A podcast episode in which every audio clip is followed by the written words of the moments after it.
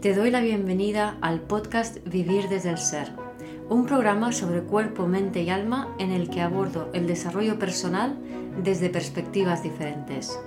Quiero compartir contigo temas de conciencia, espiritualidad y astrología que me apasionan, las emociones y su relación profunda y ancestral con el trauma, la conexión con el cuerpo, la evolución de las relaciones conscientes y mucho más. Mi nombre es Guiomar Ramírez Montesinos, soy astróloga, psicóloga, coach transformacional, escritora y fundadora del proyecto consciente Vivir desde el Ser. En este episodio comparto un Instagram Live que hice con Laura Casares dentro de nuestra serie de las heridas emocionales sobre el apego al sufrimiento. Aunque parezca mentira, estamos muy apegados a sufrir en lugar de soltar el dolor del pasado y mirar hacia el futuro. Para que te hagas una idea, dejar que una energía emocional te atraviese el cuerpo solo necesita 16 segundos y sin embargo retenemos el trauma ancestral en el cuerpo durante 7 generaciones. Espero disfrutes de este episodio. Muy bien, pues nada, estamos aquí otra vez, ¿no? Para hablar de esta herida al, apego al, sufrimiento. Y que tela, ¿no? Esto, bueno, claro, es que también eh, comentaba este tema porque, mm, vale, año nuevo, inicio estas historias, pero estamos en una energía de invierno, de procesar, de... Mm, aunque ahora, con ese, con ese Júpiter en Aries y con todos estos planetas que se van a poner directos, ahora nos lo explicas. Pero en realidad, claro, estamos en ese proceso, que es lo que vamos a explicar, de que realmente la energía nos pide ir hacia adelante, pero estamos ahí, ¿no? En plan, no, que no quiero soltar lo viejo, que yo quiero quedarme aquí a gustito. No, que sufriendo es lo que conozco. Por lo tanto, ¿para qué? ¿Para qué lo voy a solucionar? Si estar en el sufrimiento y estar en la víctima me sienta muy cómodo. ¡Hala! Lo que pasa es que, a ver, la, astrología es fascinante porque explica todo en mucho detalle, ¿no? Entonces ya venimos varios años como que la astrología nos lleva a pedir una profundización, un cambio de esquemas, etcétera, etcétera, ¿no? Pero sin meterme en mucho detalle en eso, sí que quiero que hablar del 2022 con el nodo sur en Escorpio, que Escorpio tiene que ver con el trauma del pasado, las memorias celulares, todo lo que aquellos ancestros no vivieron, no experimentaron porque era demasiado traumático y por tanto se disociaron. Entonces, eh, el año pasado era un momento para ir liberando eso, ¿no? Entonces, la traca final ha sido en los últimos meses, o sea, como si no fuera suficiente que el nodo sur estuviese en Escorpio, la traca final ha sido, pues, eh, por un lado, Marte que va retrógrado, entonces no te permite, porque normalmente si hay mucha energía de movimiento, pues tiras de Marte y vas para adelante y haces cosas y tal, y no estás atendiendo esa parte, ¿no? Entonces, o sea, no estás sintiendo realmente, estás accionando. Entonces, claro, Marte retrógrado desde finales de octubre. Octubre. Que se ha sentido muchísimo, muchísimo, muchísimo. Sobre todo para un Aries, claro, que tiene como regente a Marte. ¿Qué te voy a decir? Entonces, pero es que además... me voy a, me va a dar un infarto. o sea, era como, era como meterme mm, en una caja sin poder moverme, pues así. Claro, claro. Pero es normal. Entonces, luego, además de eso, em, está Lilith en cáncer, que también está destapando todas las memorias emocionales, todo lo que estaba en secreto, ¿no? O sea, todos los secretos emocionales, todo lo que está ahí guardado, lo iba sacando. Para mm. más Sinri, hace oposición a Plutón durante un montón de tiempo, desde, si mal no recuerdo, desde finales de noviembre, o sea, del 21 de noviembre creo que es, hasta el 12 de febrero. Está Lilith en oposición a Plutón, que es un bien de tiempo, ¿no? Ahí ah. venga a sacar más cosas de dentro. O sea, como si no fuera suficiente con el nodo sur Escorpio, Lilith en oposición Plutón, ¿no?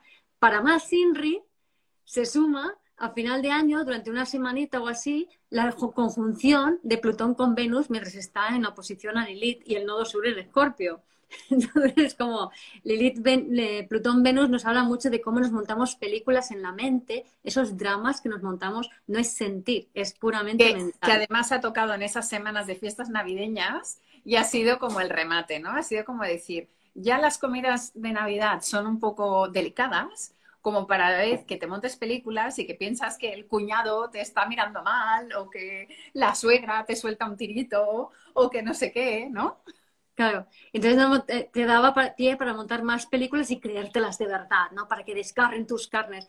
Pero claro, esas películas, bueno, el último inciso astrológico es que luego para rematar todo eso, la luna llena pasada en cáncer ya es como que, bueno, venga, va. O sea, si quedaba algo por aquí, si quedaba alguna caja de Pandora por abrir o liebre por saltar, allá va, ¿no? Entonces, secretos, desgarros, mm, heridas emocionales y todo basado en qué? En películas que nos montamos, que para mí es Plutón-Venus habla de eso, ¿no?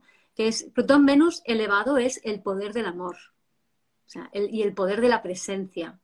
¿vale? Pero Plutón-Venus vibrando bajo es no lo sostengo y me monto una película.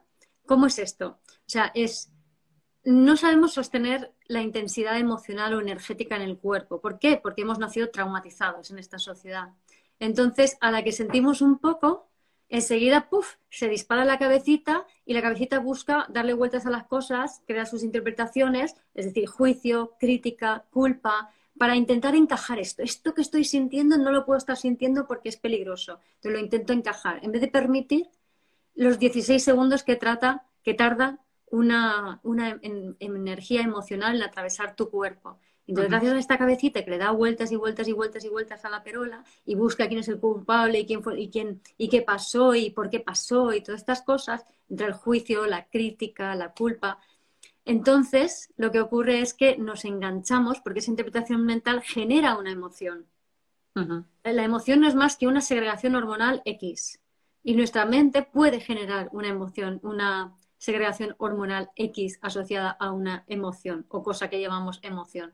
Entonces, esa emoción la grabamos en el cuerpo y nos retraumatizamos. Y eso es la película que nos montamos. Entonces, vivimos una película puramente mental basada en la culpa en el juicio, en la crítica y en el sufrimiento de esa propia mente que se monta esas películas. Porque sentir la emoción son 16 segundos, pero no sentirla pueden ser hasta siete generaciones.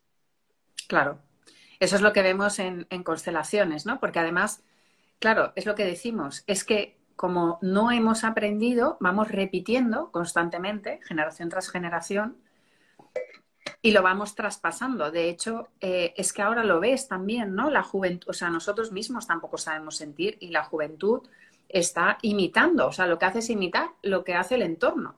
Y como el entorno se disocia, pues todo el mundo se disocia. De hecho, em, eh, el, tema de toda esta adicción a las pantallas es disociación, pero para no sentir, ¿no? O sea, todas las adicciones son para no sentir, mm. que suelen ser la consecuencia también, ¿no? De, esta situación y todas las y las adicciones de las pantallas nos están mostrando a nivel sistémico eh, mm, los excluidos. O sea, mm. todo aquello que no se quiso ver en el sistema familiar y por eso ahora mismo la gente decimos, ¿cómo puede ser que haya tanta que, la gente joven y nosotros también estemos tan adictos a las pantallas, ¿no? Es por eso, es por esa, em, es por, por esas emociones no sentidas en, en, en, el sistema que se han ido traspasando generación tras generación y ahora empezamos a tener un poco de, pues, hablar, ¿no? De las emociones, a, intentar eh, entenderlas, sobre todo sentirlas, ¿no? Lo que dices. Claro. Si es que en realidad la emoción es neutra.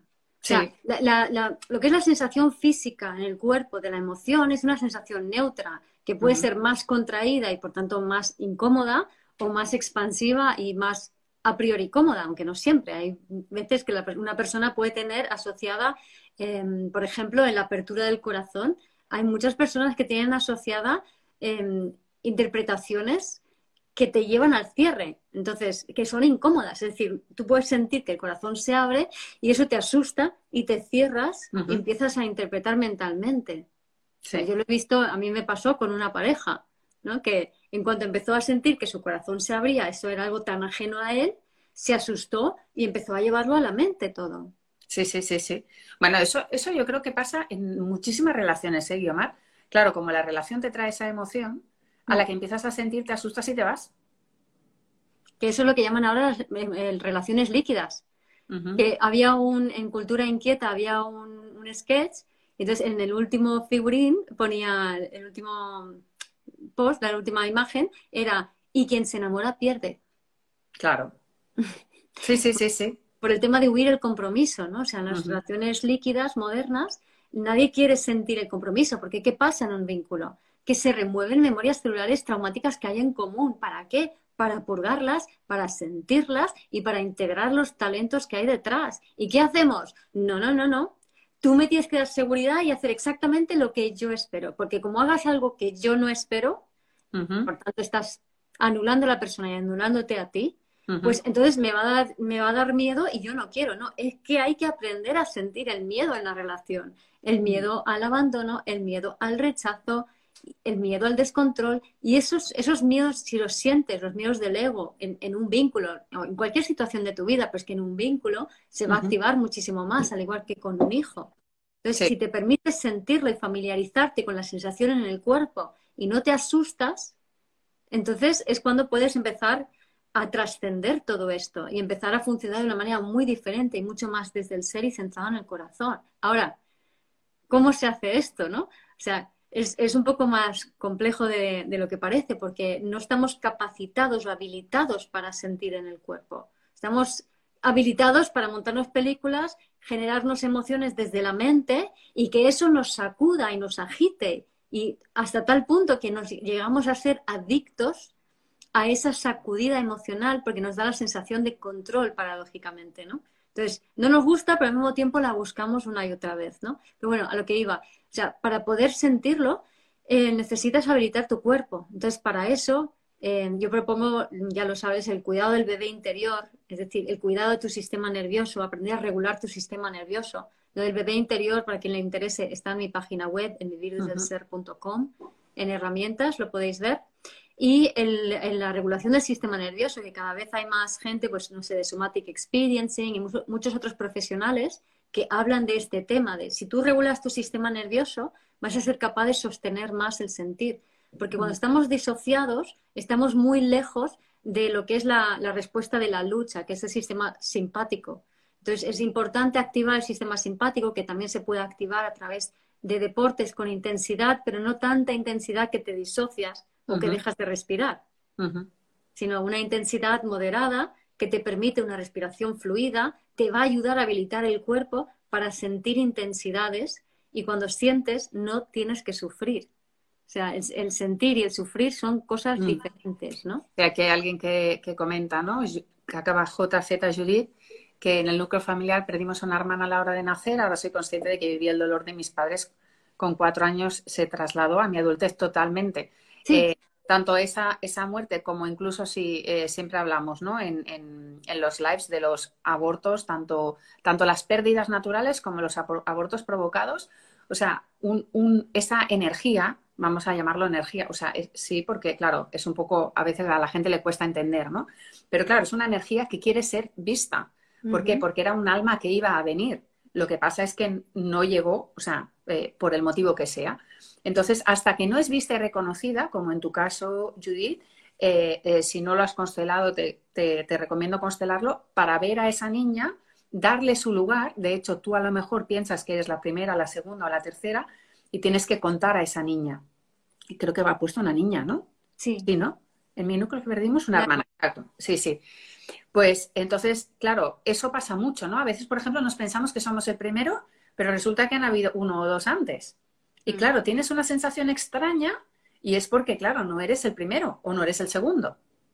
Claro, pero es que esa sensación extraña no sabes cómo colocarla, entonces tu empieza a montarse películas de lo que pueda estar pasando. Entonces tú estás con tus amigos y tú te sientes como que te sientes un poco rechazado, un poco fuera de lugar o tal, y te montas mil y un películas de por qué tú no estás en tu lugar en el mundo. Y resulta que es simplemente por esto y la vida te invita a sentirlo. ¿no?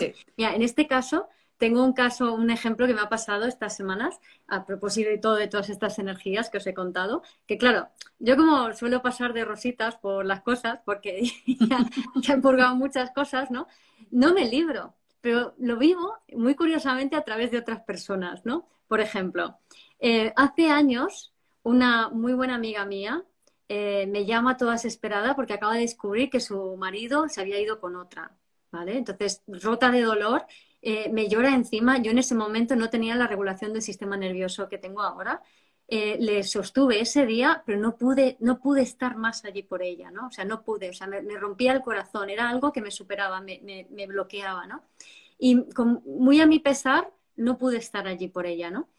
esta vez aparece una clienta, misma situación exacta, ¿vale? Yo estoy allí por ella, sostengo todo el proceso, la, la, llevo al corazón, no al juicio, no al drama, no le alimento el drama. Claro, lo normal es en esas situaciones un shock, enseguida te va la cabeza a mil, te montas mil películas, buscas el culpable y le iba bajando al cuerpo, al corazón y lo, fuimos haciendo muy bien, ¿no? Y cuando ya la cosa parecía más o menos que estaba, claro, yo me había tragado todo el shock. Entonces terminé vomitando. El, otro día estuve todo el día vomitando y hecha polvo, ¿vale? Era parte de esa purga, de esa emoción. Pero ¿qué hice? estuve conmigo con, esa, con ese vómito. O sea, lo acepté, me abracé, me mimé, me cuidé todo el rato. No intentaba quitarme esto del medio, cancelé todas las citas. Es como, bueno, ahora estoy con esto. Me permití sentir mal. ¿vale? Me duró tres cuartos de día, nada más. Ya por la noche empecé a sentirme mejor, ¿no?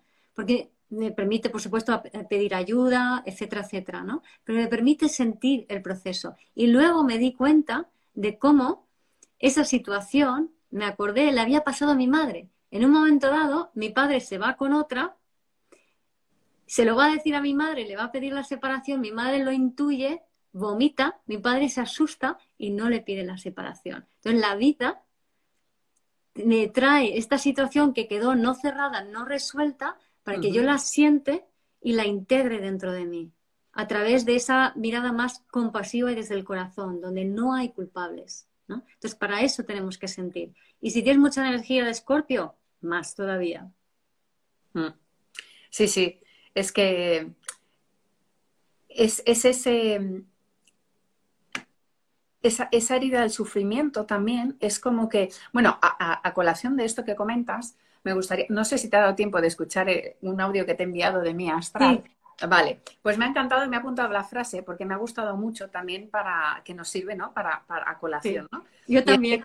comentaba, ¿no? Comentaba lo de Freud y decía, eh, eh, eh, sufrir no cambia a las personas, ¿no? Y me ha encantado, ¿no? Esa frase porque dice, o sea, ella decía, no sé si fue exactamente lo que dijo Freud, ¿no? Pero si todo el mundo, pues que ha sufrido, cambiara, pues hoy tendríamos un mundo totalmente diferente al que tenemos, ¿no? Y, lo que decía es que se trata de sentir el por qué. A mí, a mí por qué no es para tanto, pero el para qué me gusta más, ¿no? El para qué ese sufrimiento, ¿no? O sea, para qué. Tú has encontrado también el por qué, como solemos hacer, ¿no? Cuando también... Eh, no, me vino, me vino, ¿Mm? me vino, no lo busco. Te vino, vale.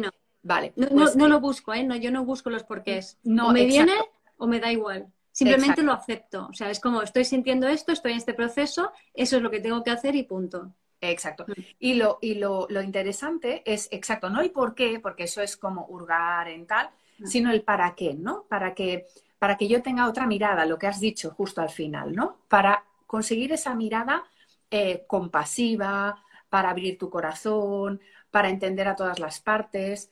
Em, eh, y es para, para, eso, ¿no? Para esa expansión del corazón lo mismo que explicas es también estos días he tenido una clienta que también mm, sentía rechazo del grupo de personas con la que con la que se con la que se junta. Y claro y estaba así también no en el sufrimiento en el tal es que claro si yo me porto muy bien si yo siempre ayudo si yo siempre no sé qué no sé cuántos no bueno pues cuando, cuando constelábamos y ella pues eh, se ponía en la situación de ese grupo de personas, sentía rabia, odio, no sé qué, no era, bueno, fue buenísimo, ¿no? Y yo, bueno, venga, va, seguimos, vale, ¿qué más sientes? Tristeza, no sé qué. Bueno, pues al final de todo apareció también ahí una ancestra que resulta que no fue conocida, em, no, fue no fue reconocida por los padres, Mm. Entonces era una hija anónima. Y claro, ¿qué puede tener? Es, en ese caso, la, energía que se transmite es eso, ¿no? De rabia, sufrimiento, ganas de venganza, ¿no? Toda una serie de energías que se traspasan. Y cuando fue capaz de observar todo eso, de observar el dolor, de observar todo lo que pasó, acabó con un amor, o sea, un amor, una compasión, una gratitud, una, bueno, fue tan bonito de ver que es que realmente mm, me conmovió porque era, e, era ella la que estaba viviendo todo el proceso.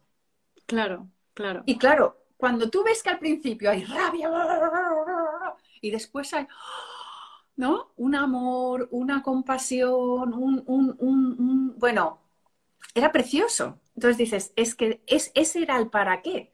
¿Para qué te tienes que sentir mal? ¿Para qué? Para eso, para que abras tu corazón, para que sientas amor, para que te des cuenta de que, de que detrás de cada sufrimiento hay, o sea, detrás de cada emoción, detrás de cada comportamiento que tenemos, hay algo. Hmm. Pero es algo para qué? O sea, lo, eh, lo, que decimos, la base de las constelaciones es ampliar la mirada para liberar ese dolor y poder ir hacia la vida. Exacto. O sea, no es para quedarnos en el sufrimiento. Los ancestros o todo no están ahí para, para que vivamos en el sufrimiento. Todo lo contrario, nos recuerdan, estamos aquí, mira lo que pasó, suéltalo y tú ves hacia adelante con alegría. Claro, claro. Mira, otro ejemplo de esta semana, bueno, antes de eso, eh, Judith pregunta de dónde viene el audio de Mía. Sí, está en el grupo de Telegram, en el, el, de hoy, o sea, sobre la luna de hoy, la luna en Virgo. Sí, sí. Entonces, entonces em, un ejemplo de otro cliente que he visto en sesión, ¿no? Que es un hombre que se ha separado de su mujer, tiene un hijo y no le deja ver al hijo, más que 15 minutos cada no sé cuánto tiempo, no sé, cada dos semanas o cada mes, o no me acuerdo. Y entonces el tema está en que, eh, muy bonito, porque enseguida lo relacionó, porque yo le pregunté, ¿vale? O sea, este dolor que a ti te entra, yo lo que estoy viendo es alguien que está sufriendo porque se le ha muerto a alguien. ¿Tienes a alguien que perdió un hijo? Y entonces dices, sí, el abuelo su abuelo tuvo un hijo que con tres años, era su ojito derecho, con tres años murió. A partir de ahí el abuelo se convirtió en un maltratador de su mujer y de su familia. ¿Vale? Entonces, el dolor no lo pudo procesar, no lo pudo digerir. Entonces, la vida le trae esta situación con su hijo para que él sienta el dolor de la muerte de un hijo. Entonces, cada vez que deja de ver a su hijo, para él es como que se muere. El, niño no tiene por qué morirse, pero para él es como un dolor de muerte. Lo que hay que aceptar es que, no, tu niño no muere, eres tú que tiene que sufrir ese dolor como si fuera una muerte. O sea, sentir, más sufrir, no, sentir ese dolor, ¿no? Porque el sufrimiento es puramente mental, es las películas que yo me monto para juzgar y criticar e intentar encajar con mi mente las cosas, pero para no sentir. Y sobre todo, eh, acabo de tener una, sesión con una Scorpio Scorpio eh, y, era, y era como, o sea, lo entendió perfectamente, porque claro, los que somos muy escorpios, no, no sabemos, no, la gente no entiende lo que es ser escorpio. Y escorpio es el signo que por antonomasia tiene que sentir en sus carnes el pasado, a la víctima, al perpetrador, al sanador y al justiciero. A todos, por igual. Y esa es la forma de conectar con el corazón. O sea, aceptar a todos por igual porque los entiendes. O sea, yo más de una vez he sentido un asesino, un, bestia que, que, muele a palos a, un niño, lo he sentido dentro de mí. Entonces, he entendido lo que hay dentro de la persona que hace eso. He entendido su dolor y su desgarro. Entonces, no lo juzgo. O sea, externamente lo, lo, que está hecho no está bien y si tiene que ir a la cárcel, pues va a la cárcel, pero interiormente veo de, dónde viene ese dolor, veo lo que hay detrás, ¿no? Lo que mm. lleva a eso, la desesperación, la angustia, el dolor. Sí, es que justamente, o sea, estar en el sufrimiento, que a nivel constelación es estar en la víctima, eh, es estar en el estado niño. O sea, es mm. lo que hablamos, es estar en la fidelidad. ¿No? Porque tú cuando estás en el estado niño, lo que haces es, es que eres fiel a ese sistema y perpetúas ese sufrimiento. Y volvemos a, lo que digo siempre, creo que en todos los lives, que cuando estás en ese sufrimiento, en ese estado víctima, en ese estado niño, lo que buscas es venganza. Entonces, estar en el sufrimiento, en realidad es porque quieres que, o sea, si sufres, normalmente es por alguien o por algo. Entonces, en ese estado víctima lo que estás buscando inconscientemente con ese sufrimiento es la venganza. Claro. Por eso luego de la víctima al perpetrador se salta al sanador el justiciero. O sea, primero el justiciero, que es esto está mal, cuando en realidad en la víctima del perpetrador se juntan por amor para cerrar un círculo kármico y el justiciero, al juzgarlos, se para y el círculo se vuelve a repetir. A ver si alguien, siete generaciones más tarde, se atreve a sentirlo. Sí, sí, es que es así. Y, luego vienen los sanadores, que vamos media, media vida terapéutica intentando sanar a los demás hasta que te das cuenta de que no van por ahí los tiros, ¿no? O sea, no nos metamos. Entonces, por eso ahora tú haces constelaciones cuánticas y yo en sesión no me meto en las películas. O sea, yo no quiero saber las películas que te han pasado. Dejo que la cuente, gente cuente un poquito, pero yo me voy directamente al, estado actual y a, para qué ha servido todo. O sea, para darle una visión diferente. Y además, es que ahora estamos en un momento con todos estos mm, tránsitos planetarios de los que he hablado y en marzo tenemos el Plutón que entra en Acuario y Saturno en Piscis. Plutón estará muy poco tiempo, unos tres meses creo, en Acuario y luego vuelve en enero del año que viene, saldrá y volverá ya definitivamente a finales de año. Y todo esto lo que va a hacer es cambiar mucho, mucho, mucho, con, no por Plutón en Acuario en sí mismo, porque esto ya ha pasado más veces, sino por todo lo que llevamos acumulado de tránsitos que nos ha llevado a este despertar, ¿no? Y que básicamente se puede decir que estamos en un momento de ir de, la 3D a la, a la 5D, pasando por la 4D, ¿no? Entonces, hice un, un, taller de esto el otro día y quería como hacer un pequeño resumen, ¿no? Que la 3D es esa vida mental donde nos montamos películas e insistimos mucho en que la vida solo es lo que tocas y lo que ves, porque al estar tan disociado necesitas aferrarte a lo físico. Entonces vives una ilusión de que la, única realidad es física. La 5D es una realidad en la que estás conectado con el cuerpo, conectado con tu corazón, entonces tu mente se puede ampliar y puedes fácilmente sentir toda la multidimensionalidad y lo energético, estás conectado con tu intuición, con tu ser superior y desde allí navegas la realidad porque estás perfectamente conectado con la realidad. Entonces, aparentemente estás como más volado, ¿no? Si lo ves desde el punto de vista 3D, pero en realidad estás mucho más conectado con el cuerpo y con la realidad en la 5D.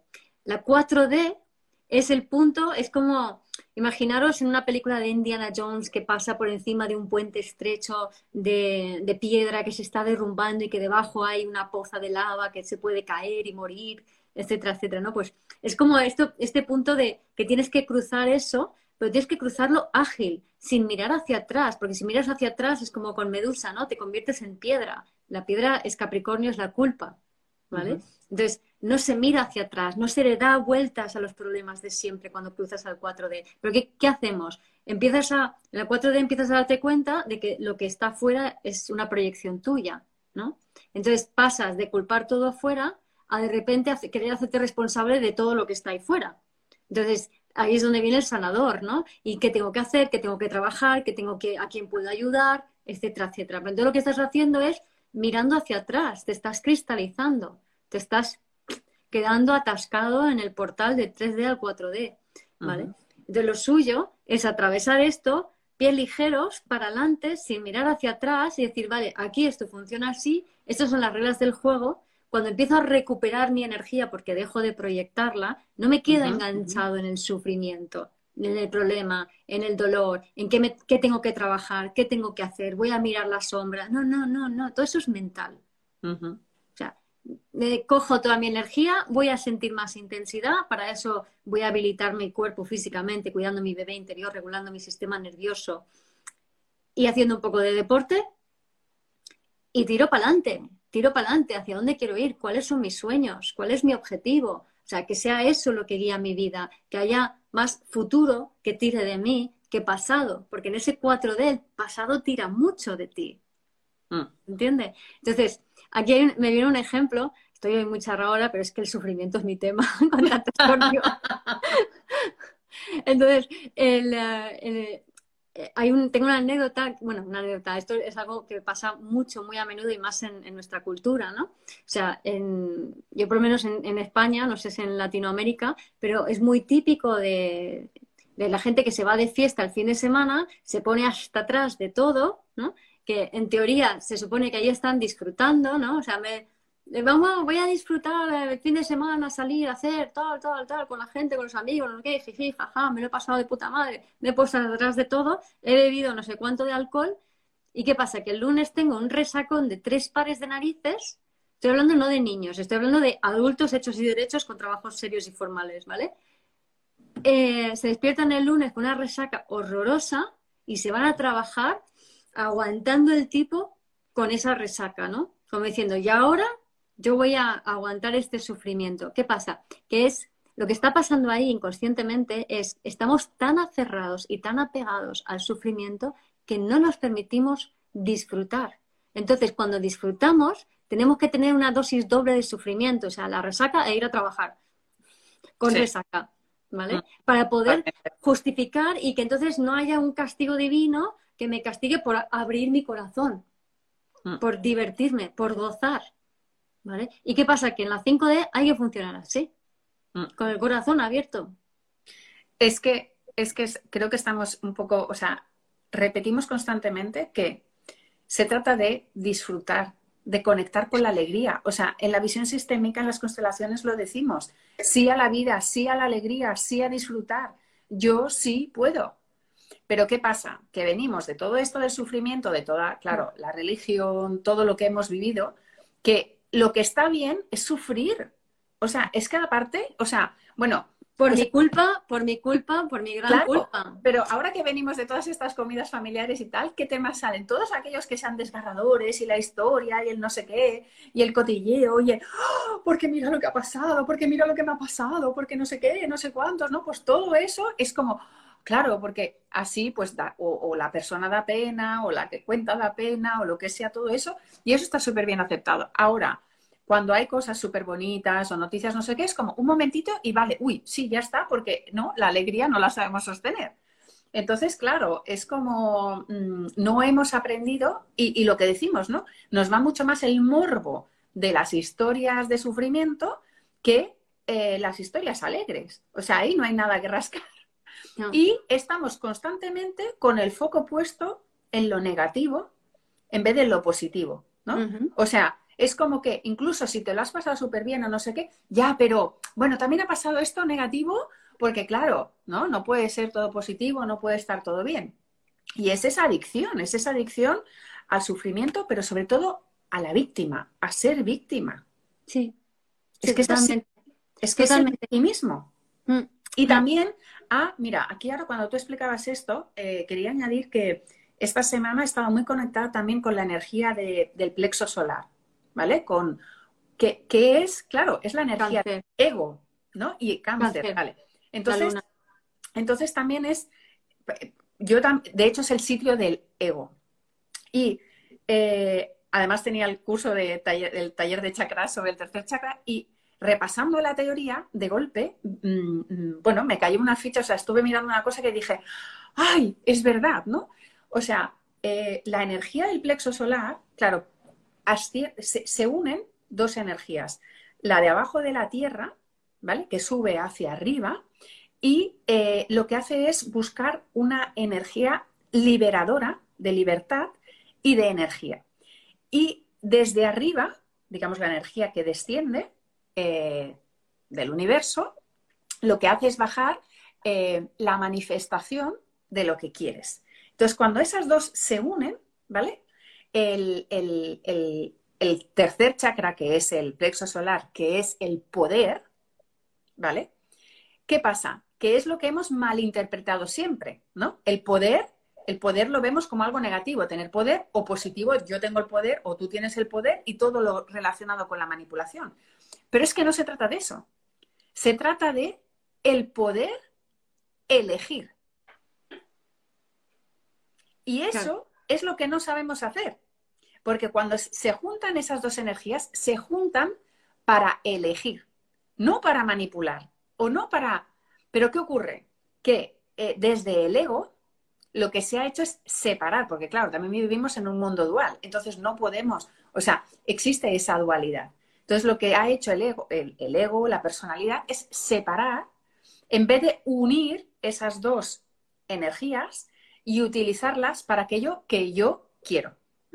Porque desde el punto de vista del ego, tú no puedes tener lo que tú quieres porque no te lo han dado. O sea, el ego es la mente disociada del cuerpo, el alma que está fuera del cuerpo, todo por carencias afectivas, como tu mamá no te dio lo que, todo lo que tú necesitabas cuando eras bebé, porque era imposible, porque ella también estaba traumatizada y tenía sus historias y una cultura que no le enseñó a ser mamá desde los instintos, pues entonces tú tienes carencias. Y como tienes carencias, no puedes tener lo que deseas, no puedes ser feliz, no puedes elegir lo que te dé la gana y entonces tienes que manipular para conseguir lo que quieres. Exacto, porque además ese chakra, esa energía se desarrolla entre el año y medio y los cuatro años. Y ahí es cuando los padres estamos en que elegimos por los niños o nos manipulan o, crean el mecanismo de manipulación, o sea, o se dejan manipular porque se asustan o crean un mecanismo de manipulación porque si no los padres no le dejan hacer lo que quieres. En vez de respetar las necesidades, claro, de sentirla, de unirla, ¿no? Y de entonces entrar en la acción, pero una acción desde el yo, desde una acción sana, una acción de co-creación, que es lo que se pide en la 5D, en la nueva, una creación, porque además la energía sube del segundo chakra, que es la creación, entonces sube y entonces eso lo convierto en una acción proactiva. Claro, pero eso parte de la escucha de las necesidades básicas propias, por tanto, del bebé, de tu bebé interior o de un bebé cuando lo tienes. Entonces, cuando escuchas las necesidades básicas de, un bebé o de tu propio bebé interior, ahí es cuando puedes empezar a hacer esa conexión y tener el poder de elegir, ¿no? Claro, pero y el tema está que ese centro es el que llamamos de poder y ¿qué ha pasado? Que esa energía, como no la sabemos utilizar, pues la hemos entregado esa energía se la hemos entregado a papá y a mamá y ahora se lo entregamos a los demás. Yo me he dado cuenta, porque estos días, claro, lo que tú dices, ¿no? Que sí cáncer, que si la luna en cáncer, bueno, no sé todos esos planetas, pero yo estaba como mm, muy en, sentir lo que los demás pensaban o, querían de mí. Y era como, ¿qué me está pasando? digo, y entonces, al de esto digo, ah, claro, claro. Pero el, tema es ese, es yo la elección, ¿no? Es, y claro, y esto está relacionado con ese sufrimiento porque en el momento que tú ese poder se lo cedes al otro, o sea, le dices al otro, tú eliges por mí, que es lo que ha pasado en las familias, tú, que es lo que hablamos, te desempoderas, pierdes el poder y ahí entras en el sufrimiento. En ese estado víctima, donde los otros son los perpetradores y tú eres la víctima. Claro, pero es que además, fíjate, porque Lilith en cáncer, que tiene que ver la energía de la madre, Plutón en Capricornio, que tiene que ver con la energía del padre, ¿no? El, Lilith en cáncer también destapando todo el tema de las necesidades. Plutón tiene que ver con el poder, Lilith tiene que ver con la conexión con el alma. O sea, es todo esto que estás explicando. O sea, Plutón vibrando bajo es el abuso de poder, la víctima y el perpetrador, pero vibrando alto es el poder de, elección del alma. A eso súmale que eh, Lilith ha, pasado ya de cáncer a Leo. Entonces, Lilith en Leo, o sea, cáncer tiene que ver con, pertenecer y Leo tiene que ver con ser. Entonces, eres o perteneces. Y ser significa elegir a la dirección a la que quieres ir. Júpiter ha entrado en Aries, que es el, signo que tiene que ver con la decisión y la toma de acción y elegir lo que tú quieras. Luego va a haber mucha más energía ariana a lo largo del año, ¿no? Va a ser un año muy Aries, ¿no? Mucho de elijo, yo lo que quiero. Entonces, ¿veis cómo todo está como perfectamente sincronizado para que ahora sintamos todas estas historias de, de apegos al sufrimiento, de las carencias que tengo, ¿no? Me quiero quedar aquí anclado hasta que revientas para realmente elegir lo que quieres. Es absolutamente fascinante, ¿no? Pero, y por cierto, esto me viene un poco también, me trae lo del castigo divino. Algo también muy cristiano que estábamos hablando antes de esta cultura cristiana católica, ¿no? De el castigo divino. Si tú te portas mal, Dios te va a castigar, pero si disfrutas también te va a castigar, ¿vale? Entonces, hay una dinámica que yo en vez de llamarla castigo divino, eh, le doy un título también capricorniano, pero se llama mm, techo del ego, las pruebas del techo del ego. Las pruebas del techo del ego no son un castigo divino, son cuando tú decides hacer lo tuyo diferente, tú empiezas a elegir por ti lo que tú quieres hacer, lo que ocurre es que la vida te trae tus patrones antiguos en la forma de personas o eventos que te retan a volver a hacer las cosas como antes, ¿no? Entonces, por ejemplo, yo voy a ponerme a régimen porque quiero perder 10 kilos, ¿no? Por fin me voy a cuidar y voy a ir al gimnasio y voy tal. Perfecto, tomo esa decisión, lo tengo clarísimo. Entonces aparece tu mejor amiga y te invita a una fiesta de cumpleaños que es un ágape de manjares deliciosos y no te puedes, ¿sabes? Dices, bueno, tengo que ir, ¿no? O eh, decides dejar de cuidar a todo el mundo y dices, ahora voy a vivir mi vida y cuidarme yo y se enferma tu madre y tienes que estar ahí todos los días, ¿no? Entonces, estos son, no es castigo divino, son pruebas del techo del ego, es la vida diciéndote, a ver, guapa, ¿tú estás segura que tú quieres ser tú? ¿O quieres seguir siendo la pringada que está alimentando Mm. los patrones de siempre, que nos encanta, dice esas eh, nubes egoicas, ¿no? Esas los egregores. Dicen que nos encanta, que nos alimentes. Tú sigue aquí en los patrones de siempre. Dicen, no, es que es mi madre, es que tengo que cuidarla, pobrecita. Mira, aquí lo importante es la conciencia, la intención y la atención. Entonces, si tu mamá enferma cuando tú has dicho que quiero hacer lo que yo quiero hacer, ¿ves? Y la cuidas. Pero cuando vas y la cuidas, dices, este es el patrón antiguo, esto es lo que he estado haciendo toda mi vida. Entonces te reafirmas en lo nuevo que quieres hacer, aunque hagas lo mismo. Pero la mirada te va para adelante, hacia lo nuevo. Si no, ese, ese puente de piedra que va hasta encima del pozo de lava del 4D o la travesía del desierto de Jesús, que es lo mismo, em, no, no la cruzas, no la cruzas, te quedas atascado en la casilla número uno. Alguien preguntaba cómo distinguir, ¿no? Si un sueño eh, eh, es, un sueño o es desde la carencia. Claro, ahí se trata de sentir, ¿no? De, diferenciar ese, ese, ego y ese ser, ¿no? De decir, vale, es pararte, sentir y decir, vale, yo para, para, qué quiero esto? ¿Es para mí o es para demostrar o es para... Te diría que ni eso. Te diría que ni eso. Es mucho más sencillo. O sea, ahora verás. Entonces, el, tema es que en el momento que te lo preguntas, ya no estás conectado con el, sueño de que realmente tu sueño. O sea, hazte a la idea de que esto es tu, tu, yo futuro, tu ser superior, tu doble cuántico, lo que sea, el que ya lo tiene clarísimo, que ya está allí. Y te está diciendo, ¿y qué es por aquí? ¿Qué es por aquí? Entonces, la, línea es recta, tu cuerpo, tu cuerpo va en línea recta, tu cuerpo va siempre en línea recta, haciendo chorraditas que a ti parecen chorraditas, pero que son las que te llevan en esa línea recta, y tu mente, mente va haciendo zetas, ¿vale? Y va viendo para allá, y para allá, y para allá, y para allá, y va mareándose de un lado para otro, diciendo, ¿dónde está el camino? ¿Qué tengo que hacer? ¿Tengo que montar algo grande? Y tu cuerpo está yendo en la dirección que tiene que ir. Entonces, a mí me, divierte mucho en consulta. Es así. Sí, la gente en consulta dice, ¿qué tengo que hacer? ¿Qué tengo que hacer? Y entonces les, les, desmonto, les demuestro que lo que están haciendo cuando le digo, pues por ejemplo, tu carta, tal, esto, aquello, lo otro, y dice, ah, pues lo estoy haciendo, lo estoy haciendo, lo estoy haciendo, lo estoy haciendo, digo, vale, te estás convirtiendo en la persona que va en esa dirección, ¿no? Entonces, realmente no es cuestión de planteárselo, no es cuestión de decir, ¿será esto mi sueño o no será mi sueño? Sino, realmente es parar, eso sí, hay que parar, hay que sentir, hay que sentir, no hay que sufrir, no hay que montarse películas, no hay que preguntarse cosas y hacerlo repetidas veces si hace falta, ¿no? Sino, y la pregunta es, y pondré luego un ejemplo. ¿Y yo qué quiero? Simplemente eso. Pero en un momento de, quietud, de pausa y no buscar con la cabeza la respuesta, sino permitir que te venga. Y si no te viene en ese momento, te vendrá después. Mira, yo tenía una revista local en, mi pueblo, ¿no? Eh, que llevaba yo sola, mucho trabajo, mucho esfuerzo, mucho sufrimiento. Em, monté un centro de terapias eh, abrí una página, ah, una página web nueva, más moderna, que me costaba como 250 euros al mes. Eh, o sea, gasto encima de gasto en plena crisis. Y digo, ¿qué hago con la, qué hago con la revista en papel? Porque la tenía antes siempre en papel, una vez era bueno, una revista mensual y tenía una página web rudimentaria, ¿no? ¿Y qué hago con, con el papel? ¿Qué hago? Porque tiene un prestigio, tiene un tal, ¿y qué hago con la revista? ¿Y qué hago con la revista? Un año entero preguntándome que qué hacía con la revista, que si tal, que si hacía esto, y no se me ocurría ninguna opción, ¿vale? Y un día me paro y digo, joder, si lo estoy preguntando mal, ¿qué quiero yo?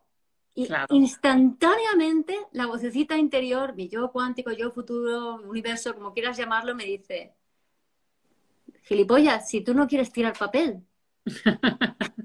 Esa fue la respuesta, entendí lo que significaba, ¿no? Y a raíz de allí me vino instantáneamente la secuencia de pasos que tenía que hacer para dejar de imprimir la revista.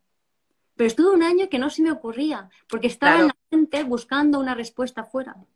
Pero ahí está, yo, es un entrenamiento, pararse a escuchar lo que quieres, lo que sientes. Y también te diría que es ese aprender a escuchar el cuerpo. ¿Por qué? Porque si tú te paras y dices una elección u otra y simplemente te, te permites sentir, ahora podemos dar otro tip muy sencillo, que lo hacemos mucho a nivel sistémico, ¿no? ¿Cómo? O sea, si, si yo ahora digo, quiero mm, viajar a Sudamérica, y si yo me hago ese planteamiento y me siento, ¿qué hace mi cuerpo? Lo estoy haciendo tal cual lo estoy diciendo. Y todo el cuerpo está haciendo así. O sea, significa que se está expandiendo. En cambio, si yo me digo, ahora mismo quiero, viajar a Ucrania. Estados Unidos. Pues va a hacer así como... ¿Veis? ¿Veis la diferencia? O sea, ¿no? Todo lo que sea apertura es un sí. Y todo lo que sea hacer así, o el estómago, ya sabéis. O sea, es que, bueno, yo, experta, experta Guiomar en el pasado, en tomar decisiones o en hacer cosas con el estómago revuelto.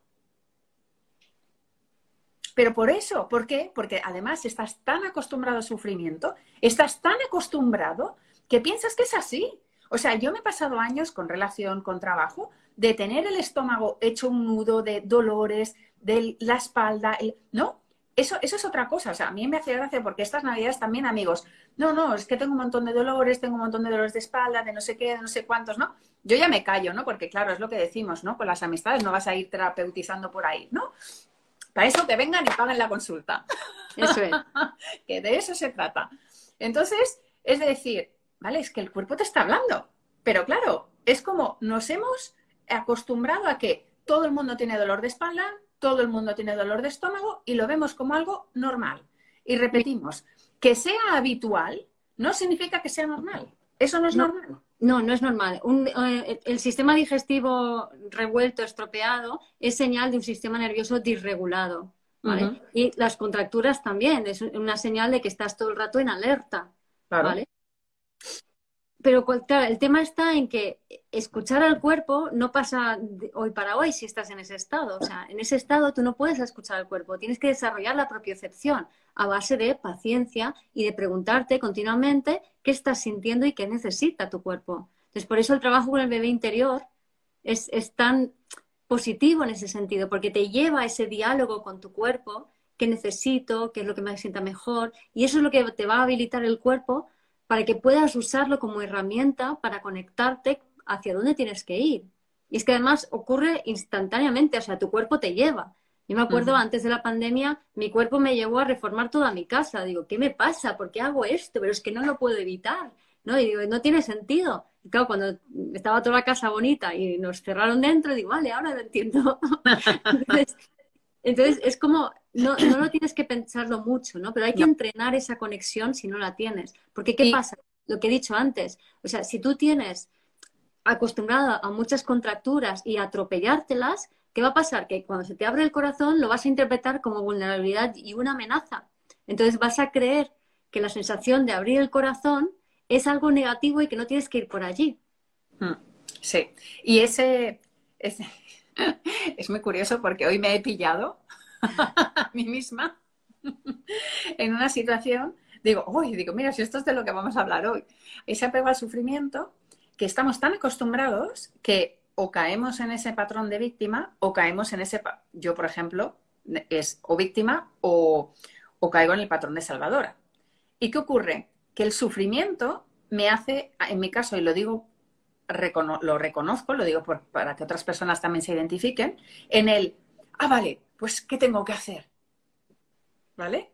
Era una situación que estoy viviendo, ¿qué tal? Y digo, ah, vale, pues nada, ahí, venga, manos al... ¿No? Claro, fatal. Y cuando he hecho eso, decir, bueno, no pasa nada, ¿qué hay que hacer? Digo, uh, ¿cómo lo soluciono? Está muy mal, está muy mal. No, siéntate. está muy mal. claro, siéntate y llora. Claro. siéntete y asústate, siente el dolor, siente el miedo. Sí, sí. Si es que curiosamente, o sea, he pasado por todo el proceso hoy. Y cuando he sentido la tristeza y ganas de llorar, digo, ay, me siento triste, tengo ganas de llorar. Y ya solo el reconocerlo ya ha hecho que ya, ah, vale, pues ya está. Claro, es que fíjate, en nuestra sociedad, muchas veces de tanto abotargar y taponar las emociones, asociamos la expresión emocional inconscientemente con locura. O sea, pensamos que si ese tapón se abre, va, se va a abrir la caja de Pandora, eh, va a ser una locura absoluta y vamos a destruir todo, que eso tiene que ver con el miedo al descontrol, ¿no? Que conlleva ese miedo, ¿no? Entonces, el miedo al descontrol es miedo a sentir. Y para eso yo recomiendo aprender a sentir. Y aprender a sentir es aprender a sentir lo pequeño, lo sutil, los pequeños sabores, hacer catas de vinos, catas de quesos, aprender a, saborear las pequeñas cosas, a oler, a, no sé, a, ir, a, ir fuera y que te toque la brisa y sentir el, agua, percibir más finamente, te va a ayudar a, quitar el miedo a sentir. Sí, sí.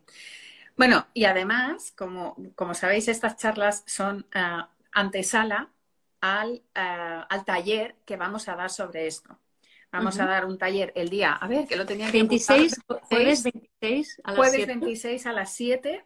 Hora española. Un, sí, un, un taller eh, sobre este tema para realmente eh, eh, profundizar, ¿no? A, a, en, en, lo, en todos los talleres lo que hacemos es eso, ¿no? Profundizamos el tema que hemos hablado en el live. No intentamos dar mucha teoría, miramos temas eh, astrológicos en el caso que sea necesario y también hacemos ejercicios sistémicos para que sea muy práctico. Entonces, en este caso del apego y del sufrimiento, hay también um, varios ejercicios sistémicos que son muy buenos para soltar esos apegos. Puedes soltar apegos a personas, a situaciones, a, a, a lo que sea, ¿no? Que quieras soltar y que quieras observar, sentir, soltar. Y, y bueno, la verdad es que eh, son talleres muy prácticos donde, sí. donde miramos esa parte astrológica y esa parte sistémica para realmente daros esas herramientas que podáis utilizar y que podáis practicar con nosotras. Claro, y en la parte sistémica, justamente, eh, uno de los ejercicios más típicos es ese posicionamiento desde todos los puntos de vista, donde puedes sentirte en uh -huh. todos los puntos de vista, ¿no? Y eso es lo que realmente te ayuda a como decir, ah, vale, lo entiendo, lo, tengo más compasión, ¿no? Se me abre el corazón, ahora comprendo, ya no me peleo con esta dualidad que estaba percibiendo, ¿no? Sí, sí, totalmente, totalmente. Así que bueno, ya sabéis, si os queréis apuntar al taller, nos podéis enviar un mensaje a cualquiera de las dos, a Guiomar o a mí, y estaremos encantados de veros en el taller y de profundizar uh, este tema daros las herramientas, practicarlas y seguir en, esta, en este camino, pero sobre todo me ha encantado lo que has dicho, ¿no, Guiomar? Desde, no desde la perspectiva de que tenemos que arreglar algo, no, sino seguir practicando, seguir hacia adelante. Tengo aquí a mi gato que me está haciendo así. en cualquier momento vais a ver una pata. Quiere participar. Tenemos a, tenemos a un participante aquí, gatuno. pues eso, ¿no? De, de, no desde el, ay, ¿qué tengo mal? ¿Qué estoy haciendo mal? ¿Qué tengo que arreglar? No, desde, vale, ¿qué puedo aprender para detectarlo rápido? Y además es que es eso, la energía está porque ya te digo, hoy he vivido todos los procesos y ahora ya me estoy dando cuenta, digo, vale, ya está. Es muy rápida porque solo que digas, vale, es así, quiero esta pam, pam, pam, ya está. Mi energía ya, está. ya no está fuera, ya está dentro y ya la puedo direccionar y crear la realidad que quiero. Gracias por escuchar este episodio del podcast de Vivir desde el Ser. Si te gustó el contenido y los temas que hemos abordado, dale a me gusta, suscríbete a mi canal, comparte este episodio con quien crees que lo pueda necesitar y te invito a visitar mi web vivirdesdeelser.com y a seguirme en las redes.